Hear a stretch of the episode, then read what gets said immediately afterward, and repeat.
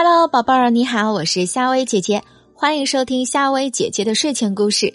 今天晚上呢，又到了夏薇姐姐和你讲故事的时间了。那么今天晚上，我们来讲一个小刺猬和蓝房子的故事。小刺猬出生在一个蓝色的大房子里，房子建在水边，安全又舒适。小刺猬住在蓝房子里，在妈妈的陪伴下。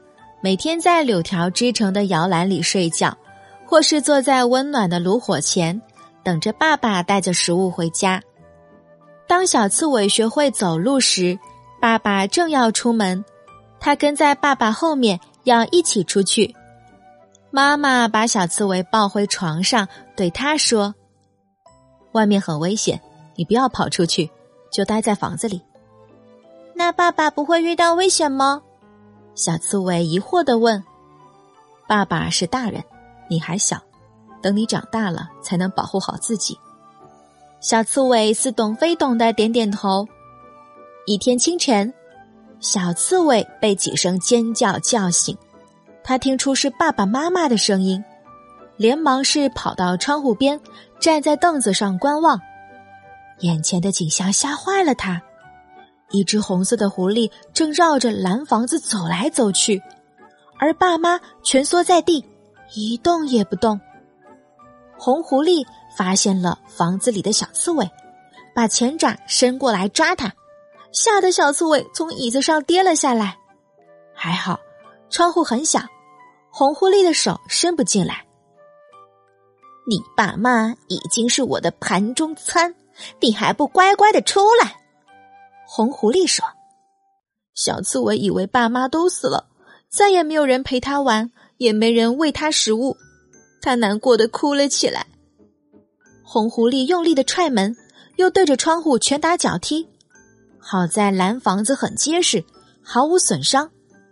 你再不出来，我就灌水进去，看你怕不怕！红狐狸威胁说。小刺猬害怕极了，缩在墙角一动也不动。过了一会儿，红狐狸果然提了一桶水，从窗户倒进来。再不出来，你就要被淹死了！红狐狸大声地说：“其实，他并不想淹死小刺猬，这样他还是吃不到小刺猬。”小刺猬依旧不敢说话。这时，他发现水蔓延到整个房间，然后都流向爸妈的床底下。水位并没有上升，小刺猬钻到床底，发现里面有一条地道，它毫不犹豫的钻了进去。红狐狸倒了一桶水就停了下来，他偷偷绕到蓝房子没窗户的一面，假装已经离开。小刺猬在阴暗的地道里钻呀钻，最后从一堆稻草中探出脑袋，打探四周的环境。这是他第一次离开蓝房子，一时忘记了恐惧和痛苦。外面好漂亮呀，小刺猬忍不住的感叹。忽然，一只母浣熊从树上跳下来，趴在小刺猬面前，吓得它是四肢发软。别害怕，我不会吃你的。母浣熊的声音很温柔，让小刺猬想起了自己的妈妈。他的眼泪又不争气的流了下来。你有什么伤心事吗？说出来，兴许我可以帮你。我爸妈被一只狐狸咬死了，他还要来吃我。小刺猬哭得更伤心了，他把刚才发生的事都讲了出来。你爸妈可能没死，并且我可以帮你把狐狸赶走，只不过。你也要帮我一个小忙，母浣熊说：“我能帮你什么？你家房子是不是很大？嗯，比那只狐狸还大一点。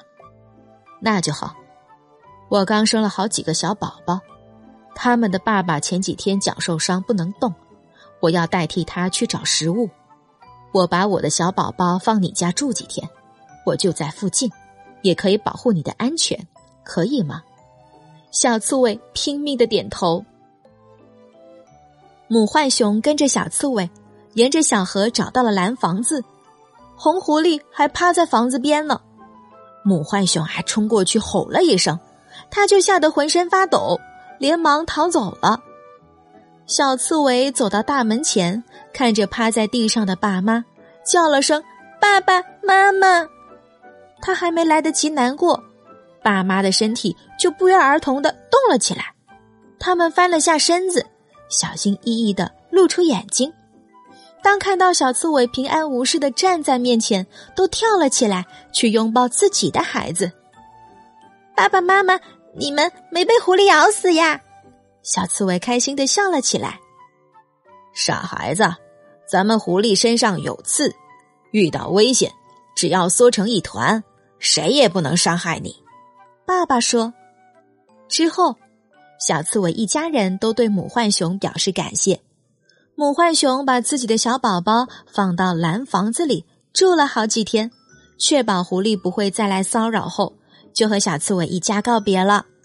后来，蓝房子还住过很多其他的客人，有小乌龟、小袋鼠，还有小兔子。小刺猬长大后，在猴子一家的帮助下，把蓝房子改造成了一只蓝色的船。小刺猬带着爸妈，还有很多小动物。乘着蓝色的船，沿小河飘向大海。小刺猬爸爸说过：“大海的颜色就是自家房子的颜色。”好啦，宝贝儿，今晚的晚安故事就和你说到这儿。我是夏薇姐姐，今天的故事好听吗？记得给夏薇姐姐点个赞、转发和关注哦。好，今天就到这儿，晚安，明天见。